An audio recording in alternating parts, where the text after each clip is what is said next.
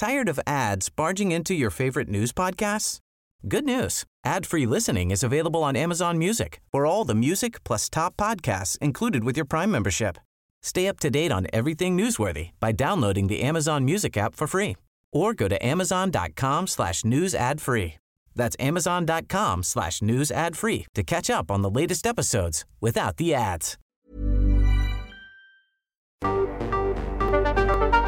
El Heraldo Radio presenta Cámara de Origen, un nuevo espacio para enterarnos del trabajo de las legisladoras y legisladores en los Congresos de México. En Cámara de Origen tiene la palabra Carlos Zúñiga Pérez.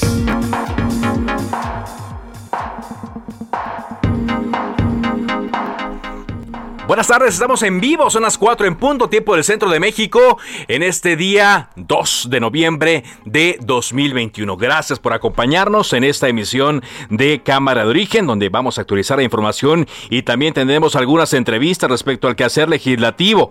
Hoy 2 de noviembre, cuando vemos ya muchas personas, cuando menos le hablo yo por experiencia en la Ciudad de México, muchas personas que salieron a la calle, que hicieron caso al llamado de las autoridades a que acudieran a eh, visitar los lugares que fueron dispuestos para ello.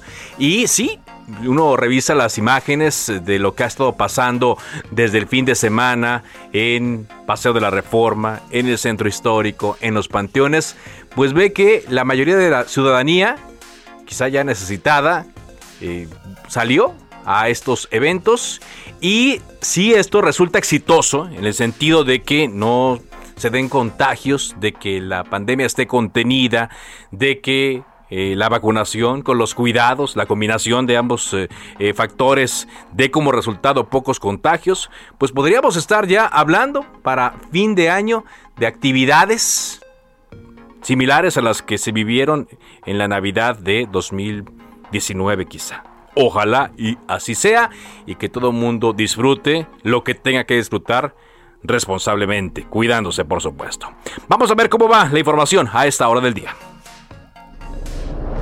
Paco Ignacio Taibo II critica a Mario Delgado. Si no entiendes qué piensa el país de Morena, renuncia, no hay bronca. Y a Ricardo Monreal hechos verdaderamente inconcebibles, como que por ejemplo haya miembros de este partido que hayan hecho campaña electoral por partidos de esa nueva derecha, ¿sí? Me pregunto, bueno, no sé si siguen siendo miembros del partido, el, insigne activista permanente en las luchas internas y las grillas como Monreal. Marco Cortés, presidente nacional del PAN. Se los digo en casa, la única gubernatura que tenemos posibilidades de ganar, reales, auténticas y bien ganada, es esta. No hay más. Está muy complicado Durango, Tamaulipas, Quintana Roo, Hidalgo y Oaxaca, ¿qué les cuento? Oscar del Cueto, presidente de Kansas City Southern. Sí, ya afortunadamente a partir del domingo empezamos a, mover los primeros trenes, pues a mover la mercancía que estaba parada tanto en el puerto de Lázaro Cárdenas como la que iba al puerto de Lázaro Cárdenas. Las pérdidas que nosotros estimamos solo en la parte ferroviaria de la empresa fueron 25 millones de dólares. Bueno, pues hay otras estimaciones que hablan del impacto económico que esto causó a nivel México y, bueno, pues hay números como los de Caintra en Nuevo León que hablaban de 3.800 millones de dólares. Shille Bastida, activista por el medio ambiente. Pues eh, yo estoy aquí en la COP, es, por ejemplo, yo le pedí acreditación a México y me dijeron, pues tú no vas a poder representar nuestros intereses, pero trajeron a una representante de Cemex y el cemento es una de las industrias más contaminadoras. Sergio El Checo Pérez. Se ha hablado de ti, de que en redes sociales, de que eres el viejo sabroso. Y sí veo que, me, que me, dicen mucho del, viejo sabroso. Todavía, todavía no soy tan viejo. Bueno, menos mal que lo de sabroso no lo puso en controversia, ¿verdad? Checo Pérez. En fin, bueno, esas ah, son las voces eh, de la información el día de hoy. Y en más noticias, México se sumó al compromiso suscrito por 105 países para detener y revertir la pérdida de bosques y la degradación de la tierra hacia 2030. Esto como parte de la conferencia de las Naciones Unidas sobre el cambio climático, la COP26. Había sucedido que transcurrió información por la mañana referente a que México no había firmado este acuerdo. Esto con un primer reporte que había dado a conocer el Departamento de Medio Ambiente del Reino Unido, que digamos fue el que auspició la firma de este acuerdo. Había informado temprano que 105 líderes mundiales, que representan más del 86% de los países del mundo, habían firmado este acuerdo y en esta lista no se encontraba México. Sin embargo, eh, después la Secretaría de Relaciones Exteriores aclaró que México sí, finalmente se sumó a los 105 países que suscriben este acuerdo para detener y revertir la pérdida de bosques y degradación de la tierra hacia el año 2030.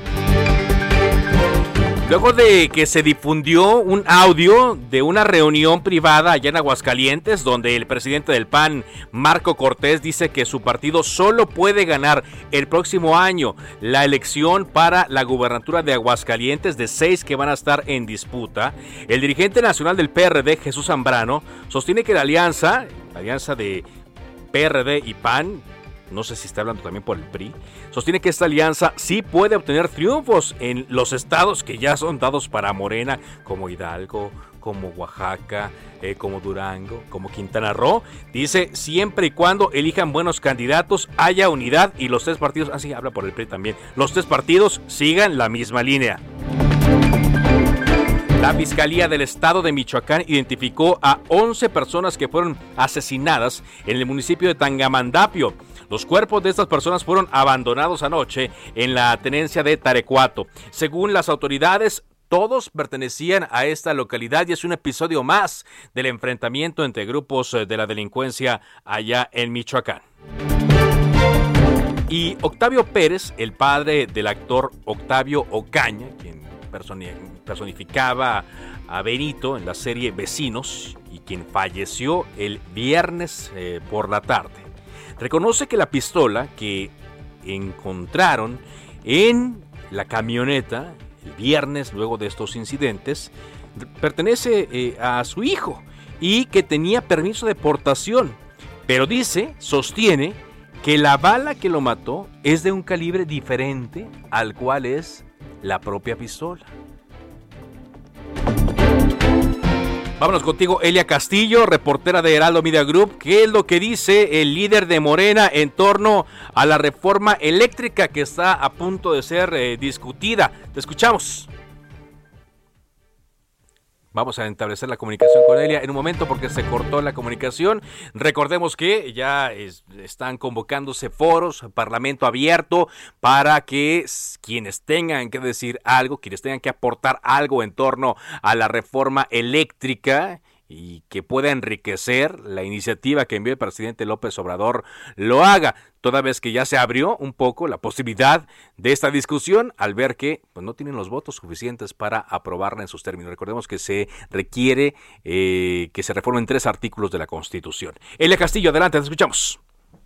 Muy buenas tardes, Carlos. Así es, el coordinador de la fracción parlamentaria de Morena en la Cámara de Diputados, Ignacio Mier, pues surgió a aprobar la reforma energética eléctrica propuesta por el presidente Andrés Manuel López Obrador, advirtió que de lo contrario la Comisión Federal de Electricidad tendrá un quebranto anual de más de 435 mil millones de pesos, lo que dijo equivale a la pensión para adultos mayores que se destinaría durante dos años.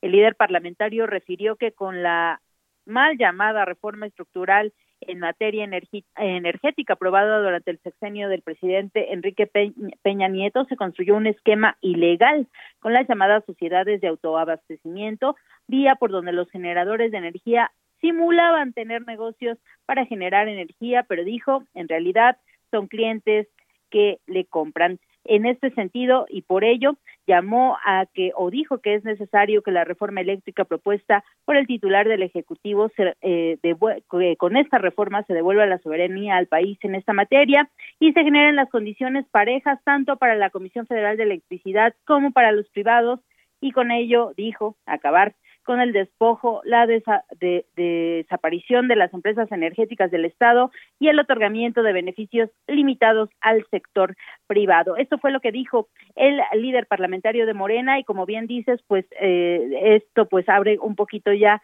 el camino de lo que se va a ver en los próximos eh, las próximas semanas. El coordinador había asegurado que a partir del 12 de noviembre, luego de la aprobación del presupuesto de egresos 2022, iniciaría el debate de la reforma energética. Veamos si así se, se realiza, toda vez que al parecer no alcanzan los consensos y, por supuesto, los 57 votos de la oposición que requieren para aprobar esta reforma.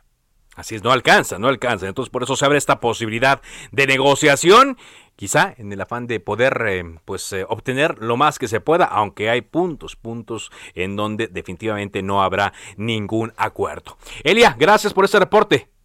Muy buena tarde. Buena tarde, son las cuatro con nueve tiempo del centro de México. Saludamos a la diputada Salma Luébano Luna del Partido Morena. Bienvenida a Cámara de Origen. Buenas tardes. Hola, hola, ¿qué tal? Buenas tardes. Muchas gracias por la invitación. Gracias por tomarnos eh, esta llamada. ¿Qué es esta eh, comisión de diversidad? Que una legisladora transgénero esté justamente presidiéndola. La gran importancia de que haya la representación para cada grupo es porque hay ese compromiso hay esa sensibilidad y hay ese sentimiento. Por eso es muy importante y por eso he luchado por esas acciones afirmativas es convertidas en cuotas. Yo soy la madre de las cuotas arcoíris. Yo inicié estos procesos este, jurídicos en el cual los peleé. Ahora sí a golpe de sentencia. Nada se nos ha regalado. Que quede claro, lo hemos ganado en los tribunales con mi equipo de abogados. Lo, y tan es así que también se logró el reconocimiento a lo no binario electoral porque pues bien sabemos que lo que no se dice no existe o como en el derecho lo que no se no está escrito no existe. Aquí este afortunadamente ya ya ya está este aprobado el reconocimiento de lo no binario también en nuestra ley electoral. Y la importancia de representar la diversidad bueno pues que haya una congruencia y qué mejor que que una una mujer trans o alguien de nuestra población LGBTIQ+. Sí. Repito, la importancia es porque tenemos esa sensibilidad que nos va a permitir precisamente hoy por hoy luchar con nuestras iniciativas, luchar con nuestras propias políticas públicas, que éstas se van convirtiendo en dignidad para nuestra población, la cual históricamente se nos debe. Sí. Y, y, y, y, ¿qué quiero decir con dignidad para nuestra población? Bueno, pues son temas, es un tema totalmente, o temas totalmente transversales. Estamos hablando de salud digna, de, de trabajos dignos, de escuelas dignas. Entonces, esto es luchar. No es fácil, no es fácil porque aquí tenemos que entrarle todas, todos y todas, y no me refiero nada más a nuestra población, me refiero a que tenemos que entrar todos los grupos, ¿por qué? Porque el reconocimiento, la dignificación hacia nuestra población es, es un tema también cultural, es un tema de respeto, es un tema de educación y es un tema de derechos humanos. Así es, nada más para hacer la acotación aquí, digo, lo que usted quiere decirme es que es, es una comisión para todos, para toda la población. Así es. Sí, y es para todas las poblaciones, este, la cual tengo años trabajando de la mano, que son los grupos en situación de vulnerabilidad y obviamente, bueno, pues mi población que es LGBTI, LGBTIQ+, y pues ahora sí nuestro sector trans, que somos desafortunadamente este, las más golpeadas, la más falta de oportunidades, las más señaladas, y además nuestra esperanza de vida no llega ni siquiera a los 35 años cuando la esperanza de vida en México y en gran parte de Latinoamérica son 70 y tan 75, 78 años. Y esto se debe precisamente a este tema, a este tema de esa discriminación, de esa transfobia, de esta falta de oportunidades, de esta salud digna, repito, y, y, de respeto, de respeto y de educación. ¿Será, será esa entonces una, una legislatura interesante, diputada? Porque, bueno, es la primera vez que se instala una eh, legislatura con paridad y es la primera vez que hay una comisión de este tipo. Es decir, la responsabilidad histórica es mucha. Sí, es mucha. Yo, yo lo sé de antemano. sé que, que, que el, el, el que afortunadamente por lo cual peleé durante muchos años era precisamente estar en los espacios donde se toman las decisiones y que por fin lograr y ser la primera mujer trans en acceder a una diputación federal por la cuota arcoíris. Sí, por la cuota arcoíris. Afortunadamente, por mi partido Morena, afortunadamente por mi partido Morena, hoy en día pues sabemos dos mujeres trans, pero aquí el reconocimiento de ir yo por lo que es la cuota arcoíris y ser la primera en la historia de México marcando ese gran precedente. Eso me compromete aún más me compromete. En primera, porque yo he sufrido, he sufrido lo mismo, he sufrido en carne propia todas estas faltas de oportunidades. Las historias de vida de nosotras, las mujeres trans, de nuestra población trans, son casi iguales todas. Yo también he ejercido trabajo sexual, yo también he padecido las faltas de oportunidades, yo he sufrido también el bullying. Por lo tanto, esa sensibilidad, ese sufrimiento que he llevado a lo largo de la vida, eso me permite luchar aún más y con más compromiso. El ser la madre de las cosas arcoíris, el ser la precursora y promovente, también me compromete aún más. Y el ser la primera legisladora por la cuota arcoíris como mujer trans, pues mucho más. Entonces, imagínate ese costal que traigo de compromiso y, y, que lo llevo con mucho gusto y con mucho orgullo, y además el compromiso de de luchar en, y, que llevo en una de mis iniciativas es lograr ese libre tránsito político, social, cultural, económicamente. Por ejemplo, hoy, hoy leía una noticia donde una persona en Estados Unidos ya logró que su pasaporte pues no tenga eh, lo tradicional que conocíamos en cuanto a la especificación de sexo. Le pusieron una X porque no se identificaba con ningún género masculino o femenino, pues. Sí, fíjate, es muy importante, es algo que estoy luchando, como te lo comenté, como, como promovente de las acciones afirmativas y el haber logrado también esta, estas primeras cuotas, y no nomás las cuotas arcoíris, dentro de mi, de mi proceso este de impugnaciones, pues eh, eh, yo siempre he sido muy plural, he abierto toda esta gama de oportunidades y entraron también discapacidad y afortunadamente hoy hay esa diversidad. Bien, en es así que bueno, pues afortunadamente también se logró el reconocimiento a lo no binario como lo acabo de mencionar y tengo ahí este una una este impugnación en el tema precisamente de que ya haya en la credencial de lo, del lector LX.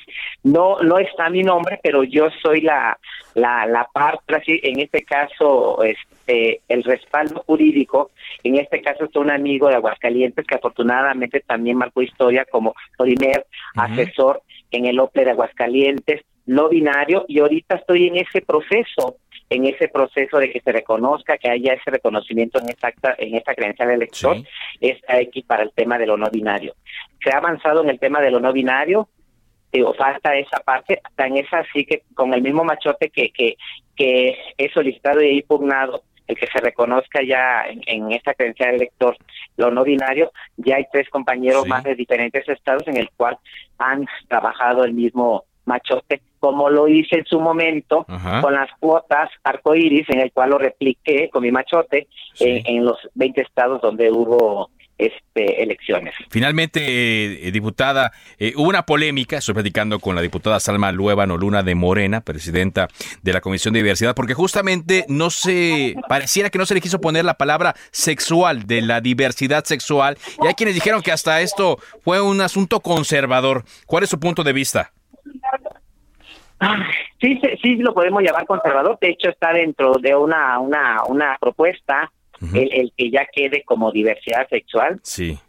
Pues que a veces, fíjate, nos da miedo o pensamos a veces por ignorancia, quiero decirlo de esa manera, que por ignorancia el, el dejarlo como diversidad queda para todos, para todos, pero en estos casos sí es importante llamar las cosas por su nombre y sí efectivamente que vaya como diversidad sexual. Estamos en ese proceso.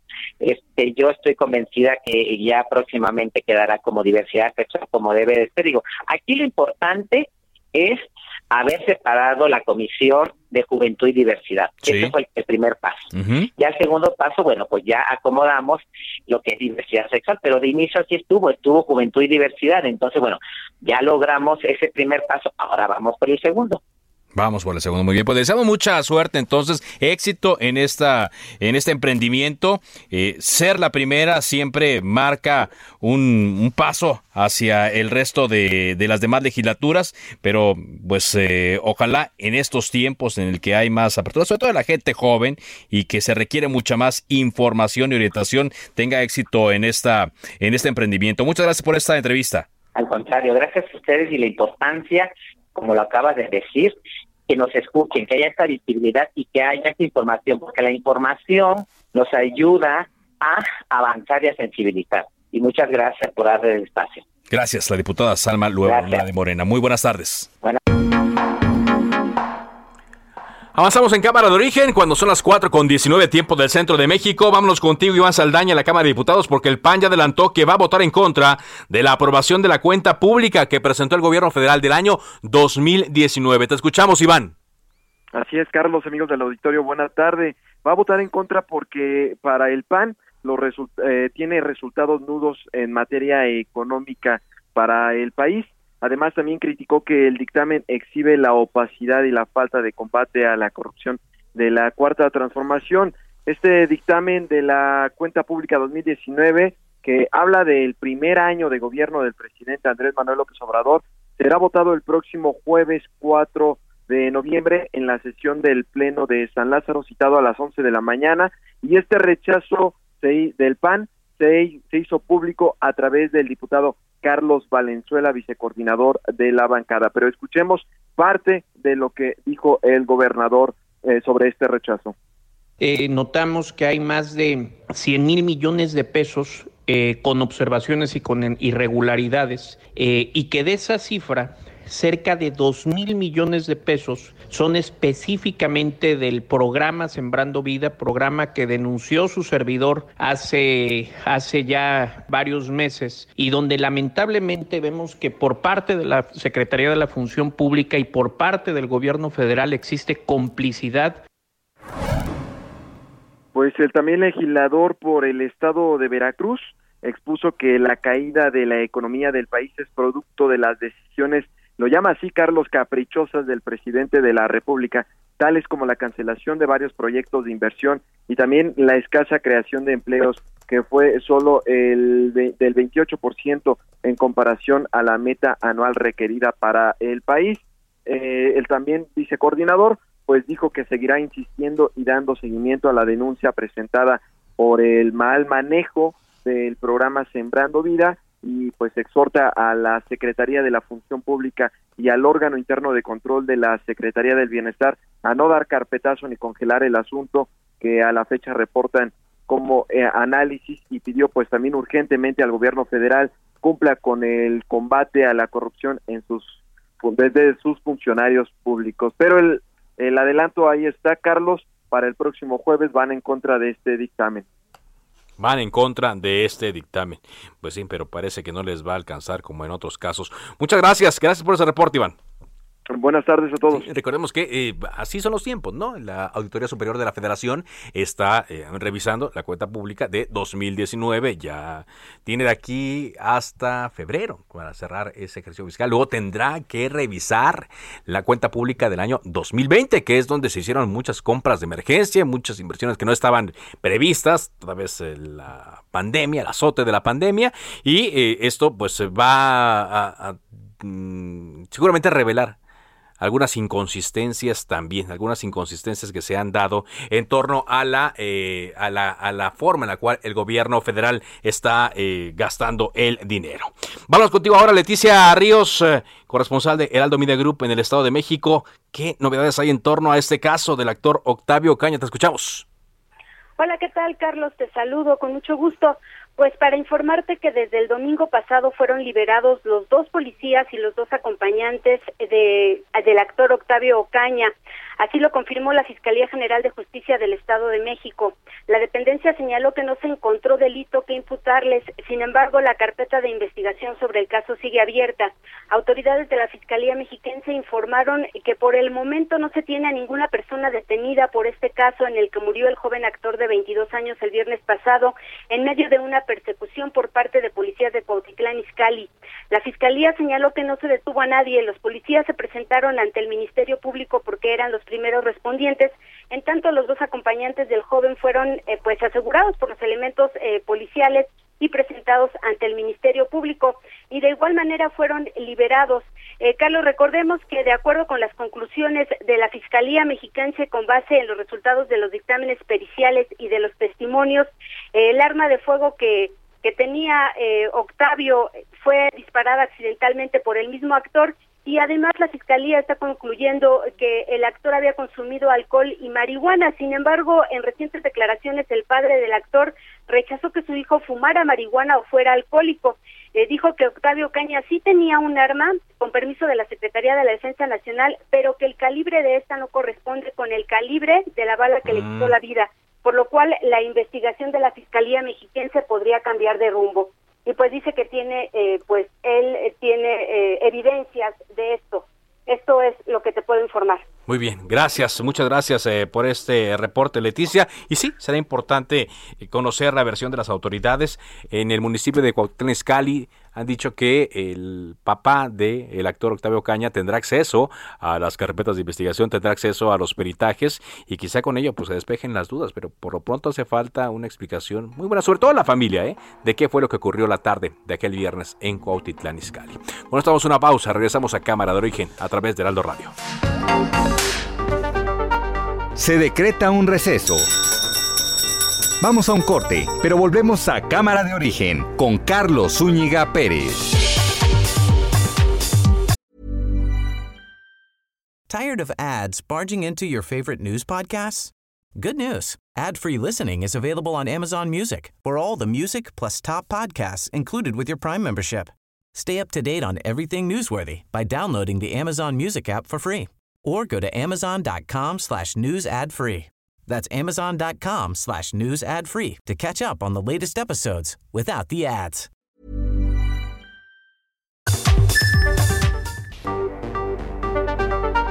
Se reanuda la sesión.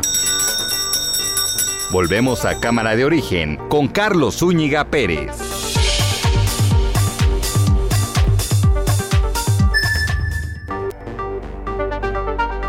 Contacte a Carlos Zúñiga Pérez en Twitter, Facebook e Instagram como arroba carloszup.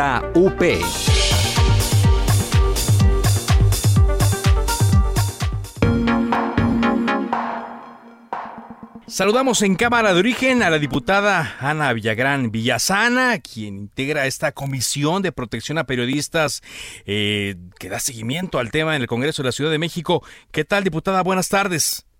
No, hola querido Carlos, eh, un gusto, muchas gracias por interesarse en este doloroso e importante tema para tantos periodistas en México. Yo sé que es un asunto en el cual, digo, la, la, ciudadanía nos está viendo mucho, nos apoya, pero a veces quizá no se dimensiona el, problema tal cual es. Desde el Congreso de la Ciudad de México, ¿qué datos tienen? ¿Qué, ¿Qué han visto en torno a lo que ocurre a nuestros compañeros periodistas, diputada? Mira, de entrada es un tema que te puedo señalar que es una comisión que la verdad ha sido un poco pues abandonada en la primera legislatura, observamos muy pocos avances. Esta es una comisión que se creó en la séptima legislatura de la Asamblea Legislativa, de la ya extinta eh, Asamblea Legislativa, y que se impulsó realmente a, a, nombre de muchos periodistas que han sido víctimas de, de, violencia, de acoso, y que han levantado procesos y que los han ignorado, que van a los MPs y no les levantan las denuncias, y que aún con algún mecanismo de protección este como eh, digamos como en, en, en vía uh -huh. este, no, no, no, reciben la justicia y tampoco viven como con esa seguridad que merece vivir cualquier mexicano y mexicana. Entonces, es una comisión bastante compleja, la recibo yo, te digo, con, con un alto eh, número de, de, víctimas, ya me han buscado muchísimas periodistas y periodi bueno, periodistas que están esperando que pues eh, yo pueda eh, fortalecer sus investigaciones y esa es una de las grandes tareas que vamos a tener eh, dentro de esta comisión, que además es una comisión muy plural, está integrada por el, el PRI, por, por, compañeros y compañeras de, de Morena. Eh, lo que estamos buscando, pues, es sobre todo eso, visibilizar la violencia que viven los periodistas en, en esta capital uh -huh. y, sobre todo, homologar las figuras que existen a nivel nacional con, que, bueno, que no tenemos eh, esos mecanismos aquí en, en la Ciudad de México estos mecanismos que, que, hacen falta. Usted está en la presidencia sí. de esta comisión, nos dice se encontraba eh, un tanto abandonada. ¿Tienen sí. sus compañeros de la comisión, quizás de otros partidos también, esta misma sensibilidad que nos está diciendo? Eh, la verdad es que sí, o sea, yo encontré que es, tengo como integrantes uh -huh. a grandes luchadores de, de derechos humanos, sí. a personas que día a día se pues se dedican a estar concentrados en, en, encontrar esta justicia social, pero sí le tenemos que dar, a, a, mi parecer, un enfoque muy profesional y sobre todo un tema muy técnico para hacer que el gobierno de la Ciudad de México brinde seguridad a los periodistas de la ciudad. No puede ser que, y esto sí ya lo digo muy a título personal, que teniendo pues el presidente la oportunidad de respaldar a todos aquellos que están buscando, exigiendo justicia, pues el presidente se dedica en las mañaneras a atacar periodistas, porque el gran ambiente de violencia contra los periodistas está impulsado por los que ostentamos un cargo. Y que si desde la presidencia si desde la presidencia no, no son conscientes de lo que ocurre, definitivamente, pues por lo menos desde la capital, sí vamos a impulsar cambios. Más de 300 agresiones ¿no? se han, registrado en contra de la prensa y hay otras que igual no se ven, no se denuncian, presiones que también se pueden dar eh, por cualquier eh, actor político o ahora incluso también por la delincuencia eh, organizada. ¿Qué, van a atacar? ¿Qué, ¿Qué, vacíos van a tocar desde su posición, diputada, para que estos hechos, además de ser investigados, pues tengan un, castigo, ¿no? Para que sirvan como ejemplo. Sí, mire, vamos a impulsar la creación de fiscalías especializadas para la atención de los casos contra, de violencia contra los periodistas. Vamos a buscar de entrada, te digo, la homologación de las leyes federales en materia de protección a periodistas y de, derechos humanos a un marco normativo aquí en la ciudad. Vamos a buscar, eh, pues, homologar eh, también en términos de la Constitución de la Ciudad de México que se pueda observar que los periodistas pueden llegar a ser también hasta un grupo vulnerable. Y también traigo una visión mucho, ¿sabes qué? También de integrar a todos aquellos que se dedican al periodismo, aún sin ser periodistas, y con esto me estoy refiriendo a youtubers, a tiktokeros, a todo el tema de las redes sociales que también, pues, muchas de estas personas ven vulneradas, este pues su, su, libertad de expresión por las autoridades que pues hoy eh, gobiernan en todos los niveles de gobierno. Entonces, pues esa es un poco la visión que le vamos a tener, te digo, es un aspecto muy técnico y mucho de visibilizar la violencia contra los periodistas, que es que deja de ser un tema tabú y que pues el gobierno sí se ponga pues, las pilas para poder atenderlo. Por ser parte del gremio, bueno, yo no quisiera hablar aquí mucho, pero sí le quisiera hacer esta pregunta eh, del ámbito eh, profesional. Para usted, eh, diputada Ana Villagrán, ¿por qué es importante que se protejan a los periodistas en este país? Mira, sin periodistas no hay democracia, sin periodistas no hay país y son los periodistas los que, los que han promovido desde sus trincheras, desde todos los medios, desde radio, televisión, eh, te digo ahora también redes sociales, eh, todos los impresos, las revistas, que, los que legendariamente han logrado los cambios de origen en esta nación. Entonces, desde una perspectiva muy personal, te digo que para mí los periodistas son los grandes impulsores de la democracia y todos aquellos que se atreven desde su poder y desde eh, pues esta, este cobijo de corrupción y este cobijo de del total no pasa nada, eh, atacarlos, están agrediendo contra la esencia misma del país. Entonces, para mí es importantísimo protegerlos, defenderlos y te digo, visualizar lo que muchos eh, pues actores y actrices desde los cargos que llegamos a ostentar, aún sin saberlo quizá, estamos vulnerando la libertad y eh, pues todo lo ganado por los periodistas de México. Pues le agradezco y desde acá le deseamos mucha suerte, mucho éxito, porque en la medida que usted eh, tenga éxito en esta empresa, pues a nosotros nos puede ir mejor. Muchas gracias, pues, diputada. No, muchas gracias, Carlos, por el espacio y aquí siempre a sus órdenes y vamos a chambear muchísimo. Muy amable, así lo esperamos. Y en lo que le podemos apoyar, aquí andamos a Ana Villagrán Villasana, presidenta de la Comisión de Protección a Periodistas en el Congreso de la Ciudad de México. Avanzamos en la información en cámara de origen cuando son las 4 de la tarde con 36 minutos. Sigue la violencia en Michoacán, lamentablemente. Temprano nos enterábamos de que habían encontrado a 11 personas asesinadas en el municipio de en Tangamandapio y ya fueron identificadas por parte de la Fiscalía General de Justicia de ese estado. Charbel Lucio, el corresponsal de Heraldo Media Group en Michoacán. Adelante con tu reporte, Charbel. ¿Qué tal, Carlos? Buenas tardes. Eh, te platico que efectivamente ya fueron identificadas estas 11 personas eh, que fueron eh, pues masacradas la noche de lunes sobre un camino rural de la tenencia de Tarecuato en el municipio de Tangamandapio. Se trata de 11 hombres, cinco de ellos tenían 17 años y uno más tenía 15 años, es decir, eh, pues seis de las víctimas eran menores de edad. Todos eh, fueron asesinados a balazos y con el tiro de gracia fueron hallados sobre este camino de terracería Tarecuato, los Ucuares, y bueno, autoridades municipales no descartaron que este multihomicidio eh, sea resultado de la pugna entre grupos criminales que se pelean ese territorio. Y bueno, en este lugar también se aseguraron una camioneta y tres motocicletas. Como contexto te platico que eh, la violencia en esta tenencia de Tarecuato ha ido en aumento desde hace ya varios meses eh, puesto que el crimen organizado ha perpetrado diversos ataques a la población y a las autoridades locales, han atacado a balazos la jefatura de tenencia, baleado vehículos, viviendas e incluso han incendiado comercios. Ese es el reporte desde Michoacán. Bueno, ¿y, hay más refuerzos? ¿No sabes si se anunció la llegada de más seguridad a la zona? Aún no se ha anunciado, se desplegó un operativo tras este incidente, tras este hallazgo, se, eh, hubo un movimiento policial, eh, sin embargo, pues no hay un refuerzo como tal para eh, pues disminuir estas situaciones violentas que se han estado registrando en este punto recurrentemente. Muy bien, muchas gracias, gracias por este reporte. Aunque sé que es en otra zona, yo me imagino que en el resto del estado las celebraciones por el Día de Muertos no se han alterado, Charbel. No, la celebración de la Noche de Muertos se llevó eh, con normalidad. Hubo una gran afluencia turística después de pues un año y ocho meses de pandemia. El turismo nacional y extranjero regresó, sobre todo a la zona lacustre, Pátzcuaro, eh, Chinsunza, Nerongarícuaro, donde eh, pues se observó miles de visitantes que disfrutaron la Noche de Ánimos. Qué bueno, qué bueno. Cuando menos en eso hay buenas noticias. Gracias, Charbel, por esta información. Seguimos pendientes. Charbel Lucio, corresponsal de Heraldo Media Group en el estado de Michoacán. Bueno, pues eh, nos vamos ahora a otro rumbo, vámonos ahora hacia Quintana Roo, porque allá se está promoviendo una consulta para eh, decidir el futuro de Aguacán, una empresa concesionaria que opera los servicios de agua potable, alcantarillado y saneamiento en varios municipios importantísimos, como Benito Juárez, Isla Mujeres, Puerto Morelos y Solidaridad.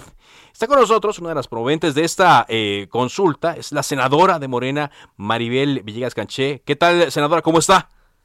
Muy buenas tardes, Carlos. Muy buenas tardes a todo tu auditorio. Así es, efectivamente, tenemos ya poco más de un año promoviendo esta consulta popular.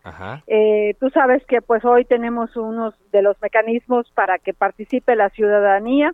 Y hoy en Quintana Roo pues tenemos este problema donde está concesionada el agua en los municipios de Benito Juárez, Cancún, Solidaridad, Puerto Morelos e Isla Mujeres. Te quiero comentar que pues es el agua más cara que pagamos en Latinoamérica, nos llega un recibo en una casa de cuatro personas de aproximadamente 1.500 pesos. Entonces, 1.500. 1.500 pesos mensual. Entonces, eh, pues obviamente los ciudadanos es una gran demanda popular en estos cuatro municipios y a raíz de eso iniciamos toda una campaña para promover lo que es la consulta popular. Juntamos más de 54 mil firmas en estos cuatro ayuntamientos. Eh, se presentó, eh, como lo establece la ley de participación ciudadana, y bueno, finalmente fue aprobada esta consulta y el pasado viernes el Instituto Electoral de Quintana Roo, eh, quien es el que el organismo que estará llevando a cabo esta consulta, se aprobó ya el presupuesto para que en el próximo proceso electoral, que será en junio del 2022, se lleve a cabo esta consulta popular para sacar a esta empresa que ha sido tan eh, eh, dañina para los quintanarruenses, porque no solo hablamos de cobros excesivos, sino también de un ecocidio que ha estado haciendo eh, de eh, vertir aguas negras, de todo el daño que se ha estado en estos haciendo en estos municipios. Entonces, pues es un es un reclamo ciudadano nosotros consideramos que habrá gran participación porque no hay un ciudadano cancunense, hotelero, restaurantero, empresario, eh, taxista que no haya sufrido pues los abusos de esta empresa. a ver, platíquenos un poco entonces, eh, senadora. Estoy platicando con la senadora de Morena por el estado de Quintana Roo, Maribel Villegas. ¿Cuánto tiempo lleva esta empresa eh, con la concesión de agua y alcantarillado, drenaje alcantarillado? ¿Y quién le otorgó esta concesión? Mira, esta empresa tiene ya más de 25 años operando en el estado. Sin embargo, en los últimos cuatro años ha habido pues un abuso eh, excesivo, porque antes los recibos de agua pues llegaban de 60 pesos, 80 pesos cuando normalmente se paga el servicio de agua. Sin embargo, eh, a, eh, a partir del cambio de gobierno, el Congreso del Estado incrementó los las tarifas en base al salario mínimo y empezó ya una, un abuso por parte de esta empresa. Incluso te quiero comentar que ha venido el titular de la Pro, de la Profeco y ha establecido que nos cobran el aire, o sea, muchos muchos ciudadanos aquí en Cancún solo tienen servicio de agua de 10 de la noche a 2 de la mañana. Entonces, eh, pues esto obviamente es un, es, es un abuso que se está haciendo a la ciudadanía y que precisamente por eso hemos estado promoviendo esta consulta para sacar a esta empresa y que pues no ha habido mucha voluntad, también hay que decirlo, por parte del gobierno del Estado ni por parte del Congreso, y a través de este eh, mecanismo de la consulta popular nos hemos organizado para recabar las firmas y poder lograr en el próximo proceso electoral eh, esta consulta para sacar a Huacán y que a su vez sea vinculante, ¿qué quiere decir? Que sea obligatoria y que eh, realmente, pues a partir del resultado de esta consulta, el gobierno del estado pueda iniciar las acciones legales para sacar a esta empresa, que te quiero decir, eh, hablando de números, le genera 2.600 millones de pesos anualmente a, a, en Quintana Roo. Pues son las ganancias que tiene. Son las ganancias que tiene. Ahora, eh, senadora, eh, ¿cuánta gente debe de participar para que esta consulta sea vinculante, como se menciona? El 40% de la gente que vaya a votar, que participe eh, y, apoye que salga Huacam, eh, será vinculante. Te quiero decir que como vendrá una elección a la gubernatura y Congreso del Estado, pues la participación eh, seguramente dará arriba del 50%. Ah, o sea, va a ser va a ser en la misma fecha de la elección de gobernador o gobernadora. efectivamente, el próximo 5 de junio del 2022 está ya aprobada la consulta y ya ya viene presupuestado en el en el presupuesto 2022 del Instituto Electoral de Quintana Roo. Ok, ya, ya está presupuestado. Ahora, en caso de que la gente vote por el sí, ¿quién va a, y, se retira esta empresa? ¿Quién daría los servicios, senadora? Hay un organismo descentralizado que tiene el Estado, que opera en, los, en los otros municipios. Te recordarás que eh, Quintana Roo tiene 11 municipios, cuatro opera la empresa Huacán y la otra opera CAPA, que es un organismo descentralizado del gobierno del Estado. Anteriormente, eh, operaba CAPA, el servicio de agua, que es una paraestatal. Eh, sin embargo, a partir de la que se dio la concesión, pues está operando Aguacán, pero lo que nosotros queremos es que regrese CAPA, que finalmente eh, es un organismo del Estado y que además, pues tú sabes que el agua es un derecho constitucional, es un derecho humano que tenemos pues todos los mexicanos. Sí, estaba viendo su cuenta de Twitter y usted eh, puso uno eh, el día de ayer donde decía que en la lucha contra Huacán no estoy sola. Juntos logramos que se hiciera escuchar nuestra voz y eh, viene ahí un grupo de, personas que, que, que, la acompañan. Eh, ayer también colocó un tuit donde estaba con ciudadanos de Cancún. con los cuales se reunió para esta consulta, la cual le vemos le está dedicando un, buen de tiempo, senadora. Sí, tenemos ya prácticamente poco más de un año. Eh, estuvimos, pues esto es un triunfo que se dio de los ciudadanos, es una demanda popular. Te puedo asegurar que pues es de las demandas más fuertes aquí en Quintana Roo, específicamente en Cancún, en Benito Juárez, por los altos costos de, de las tarifas de agua que llegan, no solo a las casas habitación, a los restaurantes, a los hoteles, a los empresarios, no hay quien, yo no conozco a un ciudadano cancunense, un ciudadano de solidaridad que no se eh, queje por los altos cobros. Te decía yo que hemos hecho eh, comparativos con otros estados, incluso a nivel Latinoamérica, y pagamos el agua más cara de Latinoamérica, cara. De Latinoamérica. Pues le agradezco mucho, le agradezco mucho que nos haya dado esta entrevista y estaremos dándole seguimiento a esta consulta, al mismo tiempo que se da también la elección constitucional allá en el estado de Quintana Roo. Gracias, gracias senadora. Al contrario, Carlos, gracias a ti por la oportunidad de comentar esto en tus micrófonos. Maribel Villegas, senadora de Morena. Y sí es importante ver el tema de la participación. ¿Cómo es que las eh, eh, instituciones, cómo es que los eh, organismos políticos, los partidos, los gobiernos utilizan ese instrumento que ya está en la Constitución, que ya está en la mayoría de las leyes. Claro, lo importante será aquí que pues no se abuse de este instrumento y que sea utilizado justamente para demandas eh, propias de la ciudadanía y no como un instrumento de venganza, porque así es como ya se ha eh, eh, interpretado, por ejemplo, en el tema del em, aeropuerto de Texcoco, que si bien no fue una consulta oficial, pues de ahí se tomaron para ya no seguir con la construcción. Se utilizó también para una cervecera allá en Baja California y ahora será utilizada para esta eh, empresa de agua potable, alcantarillado y saneamiento en eh, Quintana Roo. Bueno, vamos a avanzar con la información. Gerardo Suárez, eh, ¿qué nos tienes en torno a la Secretaría de Relaciones Exteriores? Una información que hace rato nos tenía confundidos, pero parece que ya se aclara. Adelante, Gerardo. Muy buenas tardes, Carlos. Pues Después de no aparecer en una lista inicial de 105 países, el gobierno de México ya se sumó a la declaración para detener y revertir hacia 2030 la pérdida de los bosques en el mundo. Esta, esta declaración se dio a conocer hoy en la conferencia de las Naciones Unidas sobre el cambio climático, la COP26 que se desarrolla en Glasgow, Escocia.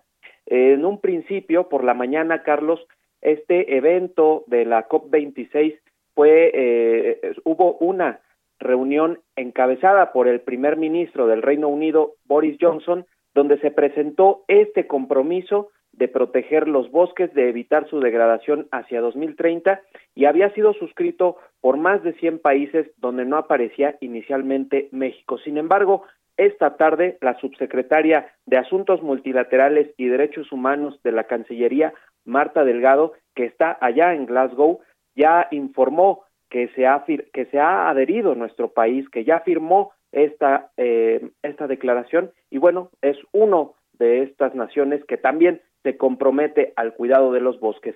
Vamos a escuchar lo que comentó Marta Delgado.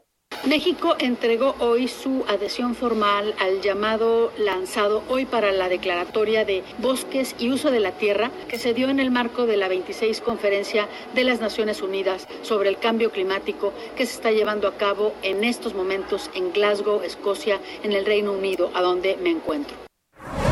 Carlos, este convenio para la protección de los bosques contempla una bolsa de 12 mil millones de dólares en fondos públicos y más de 7 mil millones en fondos privados.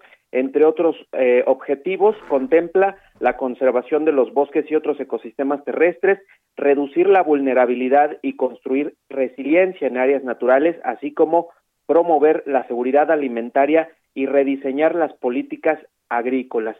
Esta es parte de la información que se generó en esta COP26, Carlos. Bien, muchas gracias. Gracias, sí, le decíamos al arranque de Cámara de Origen que se generó esta em, pues información cuando no aparecía México en la lista. Después dijeron, no, sí, sí está. Y bueno, parece que está viendo con lupa. Y eso es bueno, ¿eh? el trabajo y los acuerdos a los que México está llegando allá en eh, Glasgow más allá los acuerdos que está suscribiendo. Por cierto, en este marco, hoy nos enteramos que la secretaria de Medio Ambiente y Recursos Naturales, la Semarnat, María Luisa Albores, va a llegar una semana después, a la conferencia que dura dos, tiene una duración de dos semanas, debido a que va a comparecer en la Cámara de Diputados el próximo 5 de noviembre. Entonces va a estar únicamente en la última semana. El 7 de noviembre vuela y va a participar en el 9 y 10 de noviembre en algo llamado segmento de alto nivel ministerial de esta COP26, la conferencia de las partes en torno al cambio climático. Bueno, ¿Cómo andan las cosas en las redes, Ángel Arellano? Muy buenas eh, tardes y también cómo andan las cosas en la web. Te escuchamos. Hola Carlos, muy buenas tardes. Ahora que mencionabas esta información que nos presentó nuestro reportero Gerardo Suárez, pues fíjate que también la que ponía énfasis en este asunto de que México no había suscrito el convenio es la senadora del PAN, Xochitl Galvez quien subió ayer un mensaje, o, más bien más temprano, hace seis horas subió un mensaje. Sí. Lamentablemente, dice, lamentable, México no firmó el convenio para detener y revertir la deforestación para 2030. Ajá, pero ya lo corrigió, ¿no? Presumen el, no, pues, tiene como tweet ah. fijado, así es. Sí, dice, presumen el programa Sembrando Vida, pero a la hora de hacer compromisos internacionales en la COP26 se hacen de la vista gorda, en la 4T mucho ruido y pocas nueces. Hacía relación a pues que ya se había publicado la lista de países que habían suscrito este, este esfuerzo, pero México no estaba allí. Así que ahora ya la Secretaría de Relaciones Exteriores hace pues, un par de horas aproximadamente ya dieron a conocer que se sumaron a este esfuerzo internacional. Y en el portal heraldodemexico.com.mx pues varios avisos. Mañana habrá un cierre en el Paseo de la Reforma debido al Red Bull Showrun. CDMX 2021, que es una muestra, o un, un espectáculo de automovilismo previo al Gran Premio de México. Sí. Y estará cerrada, pues, Pues ya, de hecho, ya está cerrado. Mira, es lo que te iba a decir. Las actividades están previstas de 10 de la mañana a, a las 13 horas, a la 1 Sí. de la tarde. Pero evidentemente estos cortes, como el festival de fin de año, todo eso, se hacen muchas horas antes Sí, para claro. tener Hay ahí- que revisar muchas cosas, ¿no? Sí, hay que tener el control, sobre todo pues por toda la logística que lleva Mira, un yo, yo, este yo no estoy ni, a- ni muy a favor de que cierren la vialidad, ni muy en contra. Lo que sería muy bueno es que se establezca un real operativo de tránsito para desfogar Sí, te dejan la- a tu suerte. ¿no? Exactamente. Cerrado y pues por donde... ve- No, que haya Te- orientación Vamos a y que te tú digan vas, a- por vas, a- dónde. vas por insurgentes, vienes del norte y vas a cruzar por reforma. Sí. No hay ningún policía que te desvíe kilómetros No. antes, sino que llegas y te Exacto. topas con el mero Te problema. desvían muy mal, entonces no, la idea es que haya muy buena orientación y así mira la gente se quejaría menos. Así es. Y rápidamente seguimos con los avisos. También la Secretaría de Salud informa que mañana eh, comienza la aplicación de la vacuna contra la influenza, muy importante. Ah, importante, por y el supuesto. próximo Te pueden 8 poner el- la de COVID y la influenza ¿eh? simultáneamente. Bueno, una en un brazo y otra en otro. ¿eh? Sí, y rápidamente también, el próximo 8 de noviembre se reabre la frontera con Estados Unidos. Hay que ir vacunados, no con todas las vacunas, hay que checar la lista, Carlos. Claro, no, no, no aceptan la Sputnik, cuando No, menos. esa Y alguna que otra china. Así. Gracias, Ángel. Gracias, Ángel buenas tardes. Arellano, por eh, en decirnos cómo andan las cosas en la web y en las redes. Y de esta forma despedimos Cámara de Origen. Gracias por habernos acompañado en este Día de Muertos. Síguela pasando bien y sigue aquí en Heraldo Radio enseguida Javier Solorzano. Por ahora es cuánto. Se cita para el próximo programa. Cámara de origen, a la misma hora, por las frecuencias de El Heraldo Radio. Se levanta la sesión.